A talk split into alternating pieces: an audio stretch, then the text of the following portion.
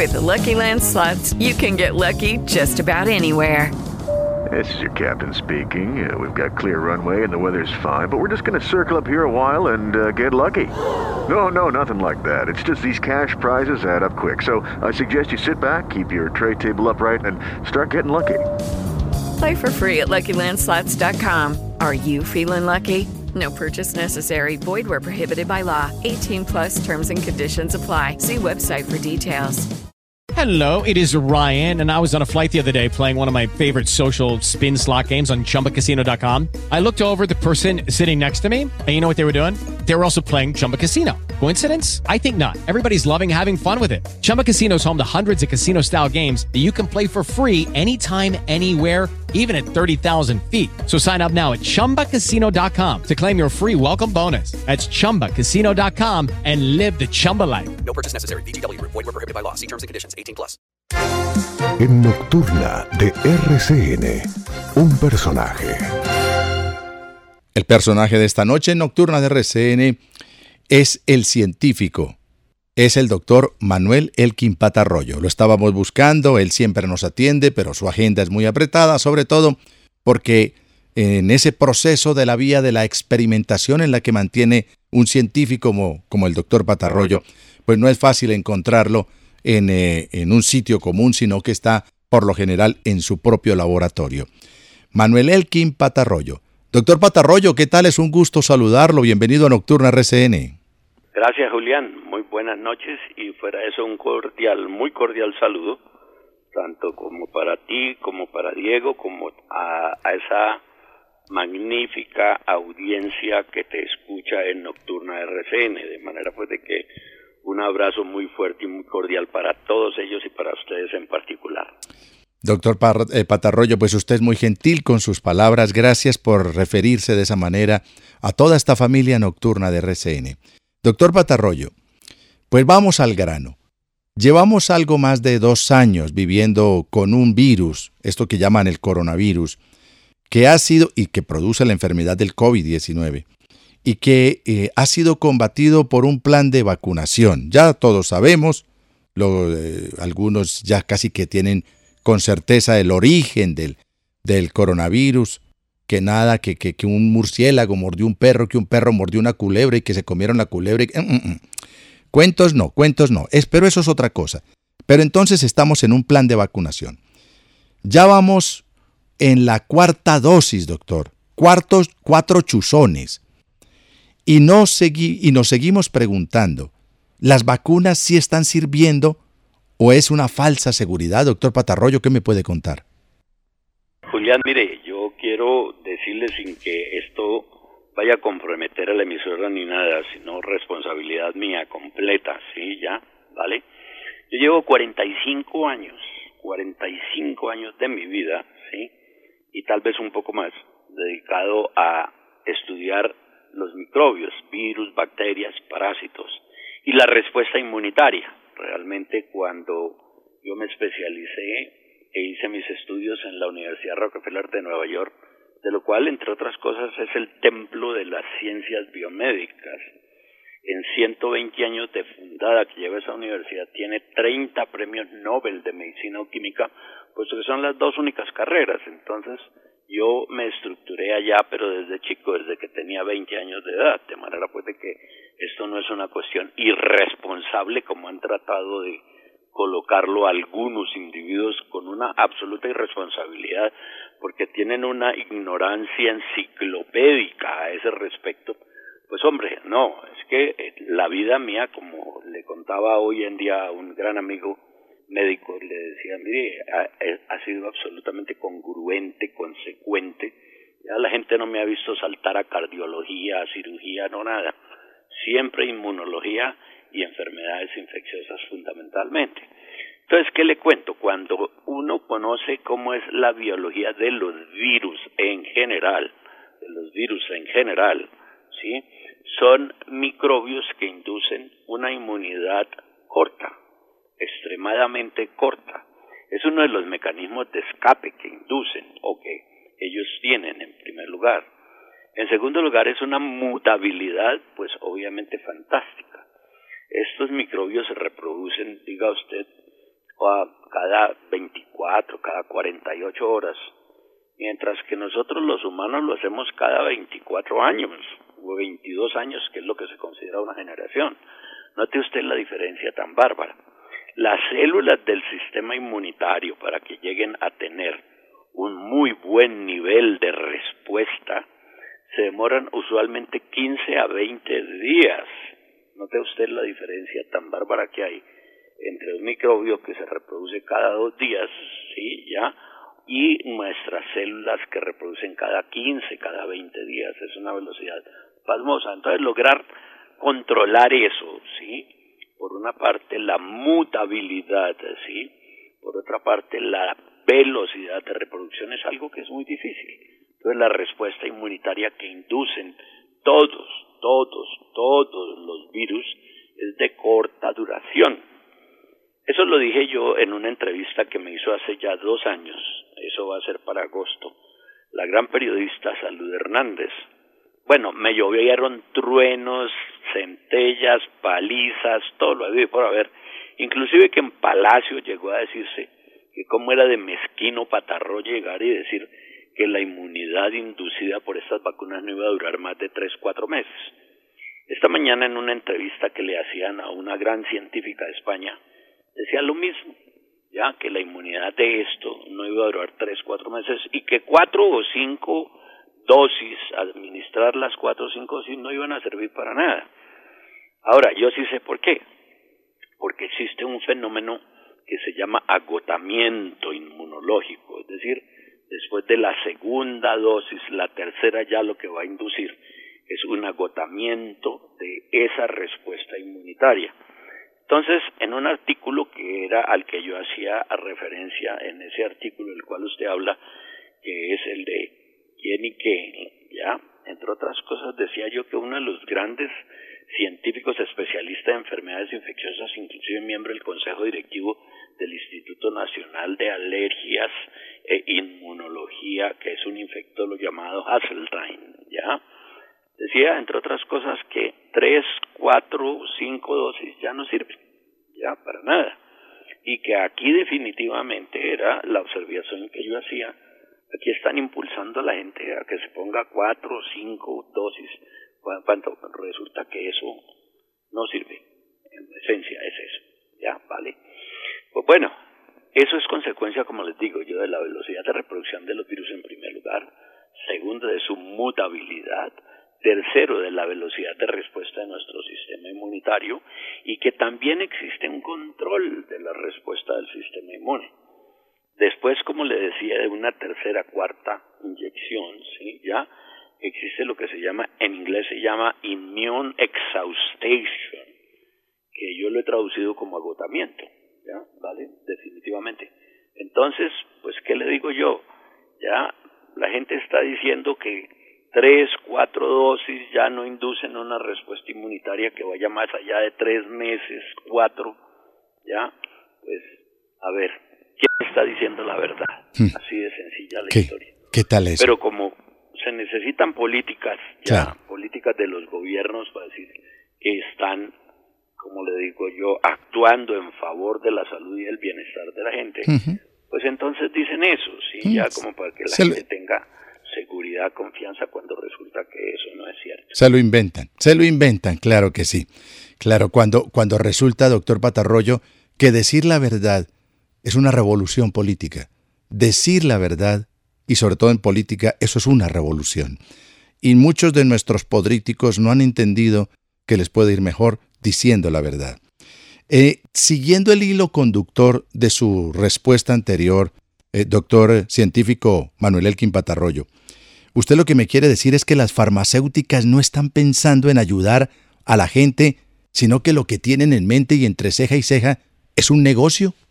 Oiga, hombre, eso es una pregunta casi, perdóneme que lo diga así, casi de perogrullo, y usted le metió el dedo justamente en la llaga, ¿sí? ¿Ya? Julián, resulta que las utilidades el año pasado, las utilidades, las netas, netas, netas, porque tienen que reportar en la bolsa, ¿sí? de Pfizer fueron 36 mil millones de dólares. 36 mil millones de dólares. Espérese, le doy la siguiente cifra. Las de Moderna fueron 32 mil millones de dólares, ¿sí? Las de AstraZeneca fueron 20 mil millones de libras esterlinas, que es el equivalente más o menos nuevamente a 32 mil millones de dólares. Sume esas tres cifras y verá que es el presupuesto nacional. ¿Ya? ¿Vale? Estoy hablando de utilidades. No estoy hablando de ventas, no estoy hablando de, de qué le digo yo, de ventas brutas ya o lo que sea, no, nada, estamos hablando de utilidades líquidas. Tras de todo esto se están moviendo unos intereses y vaya uno a saber qué intereses creados tienen los de aquí, ¿ya? Es decir, aquí hubo una cosa que establecieron desde el principio, que es el que esto debería tener la negociación, la máxima confidencialidad. Mire, le cuento, máxima confidencialidad la tienen mis fórmulas químicas con respecto de la vacuna. Eso es la confidencialidad para que nadie pueda reproducirlas sin pedir permiso o sin pagar las regalías, y cualquiera de las dos, ¿ya? Pero confidencialidad en un negocio, yo pongo simple y llanamente el ejemplo aquí de los Gilinski, con su OPA, la oferta, la oferta pública, sí, que hacen ellos, eso hay confidencialidad, no hay nada, ahí está absolutamente abierto todo dentro del negocio, pero vaya uno a saber, yo no tengo ni idea, sí, ya, por eso no me atrevo a hacer ninguna afirmación, vaya uno a saber, sí, qué cosas hay aquí atrás, pero este es el momento en donde el país tiene un exceso, óigame bien, Julián, un exceso de 20 millones de dosis. ¿Y qué tal eso? Están viendo, ahora, hay una cosa que es esta, como son productos biológicos, Sí. Se degradan y se autodestruyen rapidísimo. Entonces vayamos nosotros a saber esos 20 millones de dosis, cuánto tiempo van a durar, cuánto tiempo van a permanecer. Y un ejemplo muy claro fue lo que sucedió cuando hubo esa amenaza de epidemia en la Sierra Nevada de Santa Marta de fiebre amarilla. Lo recuerdo, claro. El ministro Diego Palacio salió para Brasil ya a comprar no sé cuántos millones de dosis, ¿sí? Para hacer el control de esa epidemia. Y yo le quiero decir que el 90% se pudrieron. ¿Qué tal El eso? 90%. Botamos la plata. De manera pues de que dice uno, bueno, ¿qué hay detrás de todo esto? ¿Sí? ¿Ya? ¿Vale? Vale, vale. Doctor Patarroyo, pues me deja usted, me deja usted sorprendido. Dice usted que no, que no es porque alarmarnos, pero que pusimos el dedo en la llaga. Entonces, más allá de querer curar a la gente, lo que hay es sobre la mesa y en- de manera evidente un negocio. Doctor Patarroyo, científico, si tantas dosis, como usted dice, si tantas dosis, aplicarnos tantas dosis, no sirve para nada, ¿por qué nos inmunizan? ¿Por qué nos obligan a ponerlo, a ponérnoslas? Tantas dosis, ¿no cree usted, sin ser yo un experto, pero doctor Manuel Elkin, digo yo por lo que he escuchado aquí en Nocturna, tantas dosis no afectan el sistema inmunológico del ser humano? Sí, claro, también, ¿no? Es decir, esto no voy a creer que es impune, ¿ya? Así de sencillito, ¿sí? ¿Ya? Hay que saber manejar eso muy bien, muy bien, ¿ya? Hay un fenómeno que eh, yo traté de evitar en las vacunas que nosotros desarrollamos, que se llama Antibody Dependent Enhancement, o sea, incremento de la infección, ojo, dependiendo de los anticuerpos. En teoría los anticuerpos deberían proteger, pero estos microbios son tan listos que tienen fragmentos con los cuales inducen la producción de anticuerpos que lo que hacen es permitirle al virus infectar más rápido, sobre todo las células pulmonares. Me explico, ese es uno solo de los fenómenos en los cuales se demuestra. Otros son los que se denominan reacción cruzada, ¿sí? Es decir, reacciones entre el organismo de uno, ¿sí? Y los microbios, es decir, hay estructuras químicas.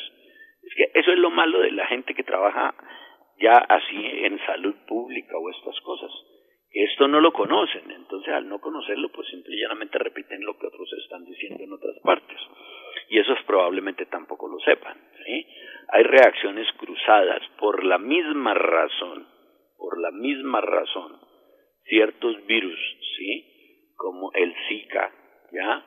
Como el virus de Epstein-Barr, etcétera, etcétera, cuando quiera que infectan al individuo pueden inducirle unos fenómenos Mm. Gravísimos, sí, ya, fenómenos gravísimos, como por ejemplo, sí, el fenómeno esto que se llama Guillain-Barré, Claro. Guillain-Barré, Muy conocido. y eso comienza a hacer parálisis de abajo para arriba, pero el opuesto, cuando es de arriba para abajo, se llama Miller-Fischer, Miller-Fischer, y ese sí que es fatal. Uy. Definitivamente, esto hay que saber muy bien en qué demonios se mete uno cuando se mete uno a políticas de salud pública, ¿ya? ¿Vale? Sí. Y Vale. hacerle la advertencia a la gente, ¿sí? Esto no es que la gente luego se entere porque alguien me dijo, porque alguien me comentó, porque no, no sé qué, no, nada. A la gente hay que informarla de todo para que cuando se tomen las decisiones sean decisiones ya a conciencia. Bueno, pues le cuento a los oyentes de Nocturno RCN que estoy con el científico colombiano Manuel Elkin Patarroyo. Desde hace mucho tiempo viene hablando de los detalles de lo que él conoce sobre el eh, coronavirus, del COVID-19 y de cómo tratar esto. A propósito, científico, ¿cómo se debe tratar este virus? ¿Cuál sería ese tratamiento? Mire, Julián, es decir, hay una cosa que yo no sé, ¿sí? ¿Ya? Pero pienso que una de las medidas más eficaces para controlar esta pandemia y las que se van a venir, ¿ya? Porque esto, ya el camino o los virus encontraron un camino. Y en general lo que sucede es que los, los organismos biológicos lo que hacen es que una vez encuentran un camino, los demás lo repiten. ¿Ya? ¿Vale? Y ese es mi miedo. Mi miedo es que si esta pandemia surgió justamente en la China como consecuencia de la exposición, según dicen los científicos, y yo les creo, Al virus que tienen esos murciélagos grandes, grandes, grandes que ellos se comen, ¿ya? En donde hubo una mutación, eso no fue hecho en el laboratorio, eso fue una mutación de ese virus del murciélago que se adaptó al ser humano y de ahí en adelante, al no haber ningún tipo de inmunidad previa contra él, pues mire, ya llevamos 500 millones de casos, ¿sí? Ya, y dos y medio millones de muertos. Ahora bien, ¿qué sucede? Eso fue por la exposición, ¿sí? De los chinos del mercado de Wuhan, ¿sí? Ya que fue donde arrancó esto, ¿sí? Ya, entonces, de los chinos. Entonces, alguno que era susceptible se infectó y de ahí en adelante, pues ese nos lo pasó, ya como se dice, a un mundo, a millones de personas. Sí, ya, bien. Entonces, en dos años y medio hemos tenido eso, ya, y una cantidad de y millones de muertos también, ¿vale? Pero resulta que nosotros nos estamos exponiendo mucho al abrir muchas vías en el Amazonas, que es en esencia lo que sucede. A ver, lo que sucede entre otras cosas, Julián, Mm. es que estos microbios, virus, bacterias, parásitos, conviven, ¿sí? Ya, perfectamente, con los animalitos que hay en el Amazonas o con los animales que hay en la selva, cosas así de ese estilo, en donde no les causan ningún problema, ¿ya? Puesto que llevan toda una vida, ¿sí? En una simbiosis completa. Entonces, al no causarles ningún problema, pues los animalitos tienen el virus adentro. Pero cuando los humanos nos exponemos a eso, entonces ahí es donde viene el lío, ¿ya? Mm. En donde resulta que al exponernos nosotros, que no hemos estado nunca expuestos, arrancamos. A ver, en el Amazonas, donde quiera que los humanos se expongan, pues se mueren ahí en el Amazonas. Claro, pasa. claro, En claro. la misma medida en que estamos abriendo vías y estamos haciendo comunicaciones de allá para acá y Mm. de aquí para allá, pues la posibilidad que se venga luego, la posibilidad que se venga luego otra pandemia originada en otra selva o en otra parte de la selva es bastante grande. Porque ya los virus encontraron el camino. Recuerde usted, este virus SARS sí es SARS-2 Ujú, había otro SARS antes, que es el SARS-1, Correcto. ¿ya? Que causó 8.000 muertes, pero bueno, en definitiva, pues no fue demasiado. Pues ese es el precursor de este, ¿ya? Y obviamente, ese es un virus, entre otras cosas, de una letalidad limitada, como se puede contar, se puede ver. Pero este otro evolucionó funcionó rápido y muy bien, en una forma tal que ya mire el problema de salud pública que tenemos a nivel mundial. Claro. Bueno, pero doctor, quedará para la discusión y para otro programa lo del origen del, del coronavirus. En este programa hemos desarrollado, pero muchos, muchos, muchos episodios donde científicos, donde analistas, donde periodistas nos han contado que esto fue creado en el laboratorio en Wuhan. Nada que un centro, que en un centro comercial, que en un centro de expendio de carne, de murciélagos, de gato, de perro. Ah, ah. Pero eso es, harina de otro costal y lo vamos a seguir desarrollando, porque así como existen laboratorios como el de Wuhan, que le permiten ganancia de factores a, ciertas, eh, a ciertos virus, al antras, al eh, ébola, al coronavirus, en Wuhan también lo hay en Ucrania. Vamos a desarrollar ese tema reciente, eh, prontamente aquí, donde han encontrado más de 30 laboratorios patrocinados por el Pentágono en Ucrania. Pero eso es otro tema. Doctor Patarroyo, ¿y su vacuna qué? ¿Cómo va su vacuna contra esto? A ver, mire, le cuento. Si hay alguien que haya tenido oposición violenta, ni siquiera oposición, sino violenta, hemos sido nosotros. Porque es que cambiamos de paradigma, Julián. En esencia lo que nosotros dijimos es las vacunas se pueden hacer químicamente, se pueden producir como producir una aspirina, como producir un acetaminofén, como producir un cardiotónico, etcétera, etcétera, si se pueden producir químicamente. Todas estas de las cuales hemos estado hablando ahorita, ya, son productos biológicos. ¿Qué son productos biológicos? Son o el virus matado o mutado, ¿sí? Como para que sea induzca defensas, pero no, induzca daño, ¿sí? O moléculas completas del virus, moléculas completas del virus, producidas mediante ingeniería genética, ¿sí? O la nueva tecnología que es utilizar el RNA mensajero, que es el que estos virus utilizan para su reproducción, ¿ya? Inyectar al individuo, ese se coloca a nivel de nuestras células musculares, se reproduce proteína, ¿ya?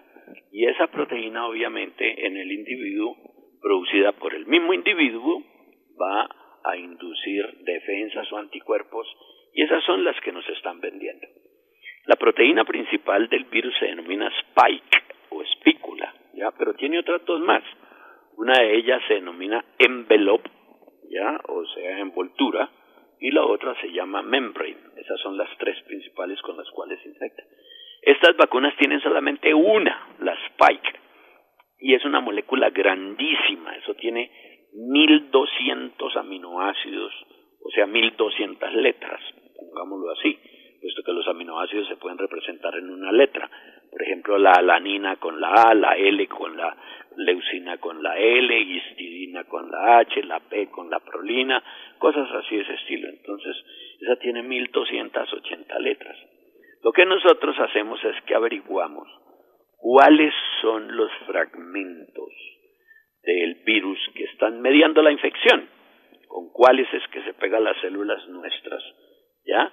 Y esos son fragmentos pequeñitos, tienen 20 letras, 20 aminoácidos. Entonces, mire usted la diferencia tan bárbara de producir una molécula que produzca una molécula que tenga 1280 letras. Haga usted un escrito de 1280 letras y verá la posibilidad de error que tiene en primer lugar. En segundo lugar, las diferencias que hay y la dificultad que hay hacer 1280 letras pegadas. En cambio, las nuestras son 20 letras máximo, máximo, ¿sí? Con las cuales el virus funciona y se pega a las células que va a infectar. Pues bueno, ese cambio de paradigma que fue el que me dio el reconocimiento a nivel universal, ya porque eso sí, desde la India, Tailandia, Noruega, Estados Unidos lo reconocen. Pero resulta que las multinacionales, como tienen establecidos los métodos para producir las de 1280 letras, cambiar a esta metodología, eso es un cambio violento. Y por la misma razón, nosotros tenemos que, como se dice, aguantar los porrazos. Y eso es algo que lleva ya 25 años, ¿ya? Puesto que en 1995, cuando donamos la patente a la Organización Mundial de la Salud, nos dijeron, oígame, nosotros no le perdonamos, no le perdonamos que usted haya hecho la primer vacuna químicamente hecha que estaba predicha para el 2025. No hemos llegado allá todavía y nosotros ya la habíamos hecho en 1987. De manera pues de que, obviamente, ahora, siendo colombiano, yo no quiero meterle a esto nacionalismo en ninguna índole, ¿sí? Ya, siendo de un, de un país en vías de desarrollo y fuera de eso, estigmatizado, pues todavía, les quedó mucho más fácil. Y aquí pues como la gente, que es de las cosas difíciles, ¿sí? Lee, son los comentarios, ¿sí? Ya, de algunos, desgraciadamente en este país, ha hecho carrera que existan, entre otras cosas, comentaristas de profesión, ¿ya? Imagínense, y también, como digo yo, académicos de cóctel, ¿ya? Que simple y llanamente, pues es decir, averiguan esas cosas y, y luego las, las transcriben o hacen lo que sea. Y desafortunadamente eso es lo que ha pasado aquí en el país, ¿ya? Y eso, obviamente, la gente, los que toman las decisiones, no se van a poder leer Nature, ni Science, ni Chemical Reviews, que es donde nosotros publicamos, ¿sí? Y ponen cuidado más bien al otro. Entonces, cuando toman decisiones de hacer, entregar presupuestos cosas de ese estilo, dicen, no, pues qué carajos, si ya X o Y periódico o X, Y individuo dijeron tal y tal cosa, pues eso es carreta. Mientras que en el resto del mundo, ¿sí? Están aceptando nuestras publicaciones. Miren la última que hicimos nosotros. Es sobre una vacuna que, miren, no es tan difícil hacerlo, ¿sí? Le cuento. Tiene 50 pedacitos, 50 pedacitos en donde van los fragmentos que tienen las mutantes de las de los de los virus alfa, que es el originario, bueno, el, el originario de la in, de, de, de China se llama wild type, es decir, salvaje, pues el común y corriente. Pero luego el alfa surgió en Inglaterra, ¿sí? Ya, luego el beta surgió en Sudáfrica, el gamma surgió en el Brasil, el delta surgió en la India, el Omicron, pues que es el, uno de los que está haciendo bochinche, el MU surgió acá en Colombia, cosas así de ese estilo. Entonces lo que nosotros hicimos fue mirar cuáles eran los pedacitos en los cuales había mutaciones, ¿ya? Y esas los sintetizamos, pero haciéndole ciertos cambios para que el virus no pueda mutar ahí. Entonces, eso fue lo que hicimos y pues obviamente a nivel mundial el artículo en cuestión de un mes lo han bajado más de 2.500 veces. ¿Qué tal Ya, eso? Eso es, es fácil porque pues uno puede mirar a ver cuántas veces han mirado el artículo. Sí. ¿ya? Y eso es así de sencillo. ¿Ya? Pero pues le están poniendo cuidado afuera. Y aquí no. Aquí adentro pues como tenemos sabios que simple y llanamente pontifican Qué difícil. sin conocer las cosas, pues entonces estamos en esas. No ha habido ningún apoyo gubernamental, cero es cero pelotero durante este gobierno. Cero pelotero, absoluto, cero pelotero. ¿Ya? ¿Vale? De manera pues de que pues estamos a la, a, a la expectativa de qué otros países serán los que nos van a apoyar, en lo cual pues obviamente tenemos muchas esperanzas. Claro. Y entonces, ¿cómo protegernos? Entonces, doctor Patarroy, perdí al doctor Patarroy. ¿Cómo protegernos? que- es que hay un problema muy grande, ¿sí? Las vacunas que hay actualmente son contra una, una, una sola cepa, una sola variante, que es la de Wuhan. Una. ¿Me expliqué? Se necesita que haya mucha similaritud, ¿sí? Entre esa variante de Wuhan, ¿sí? Y la de Brasil o la de la India, lo cual no es cierto. Me explico, por eso no hay protección cruzada, es como decimos nosotros. Es decir, que la de Wuhan sirva contra India, por esas razones que se dan esos fenómenos, ¿sí? Es decir, yo, en mi caso, ya llevo mi tercer episodio de COVID, tercero, ¿ya? Cuando recibí para julio del año pasado, recibí la segunda dosis de Pfizer. Y a los 20 días ya tenía, ya, mi primer COVID, punto, así de sencillito. Y como le decía en el artículo, erróneamente pensé que con la inmunidad inducida por la vacuna, más la, la inmunidad inducida por la enfermedad, iba a estar protegido. Mentiras. casi me muero en el Amazonas. De manera pues de que el asunto es ese. Tengo que agradecer mucho al personal médico del Hospital de San Rafael de allá y al hijo mío, Manuel Alfonso, que se fue a cuidarme como si fuera un bebé. De manera pues de que el asunto es ese. No, no, como corresponde, como corresponde. El doctor Patarroyo, Dios santo, tres veces le ha dado COVID. Doctor Manuel Elkin, científico, pues un abrazo, usted tan gentil con nosotros, con Nocturna RCN, y ahí queda planteado porque al parecer, ya saben los oyentes, se está recrudeciendo el tema de, del coronavirus, sobre todo del COVID-19. Dicen algunos que está volviendo a aparecer, entonces hay que tener mucho cuidado y ahora escuchamos las explicaciones y las razones del doctor Patarroyo. Doctor Manuel Elkin, un abrazo y muchas gracias por estar con nosotros aquí en Nocturna de RCN. Muy agradecido, Julián, por la entrevista y un abrazo muy fuerte, ¿sí? A todos ustedes, a Diego, a ti y a los escuchas, ya toda esa audiencia maravillosa que tienes en Nocturna RCN, ¿vale? O'Reilly Auto Parts puede ayudarte a encontrar un taller mecánico cerca de ti. Para más información, llama a tu tienda O'Reilly Auto Parts o visita oreillyauto.com.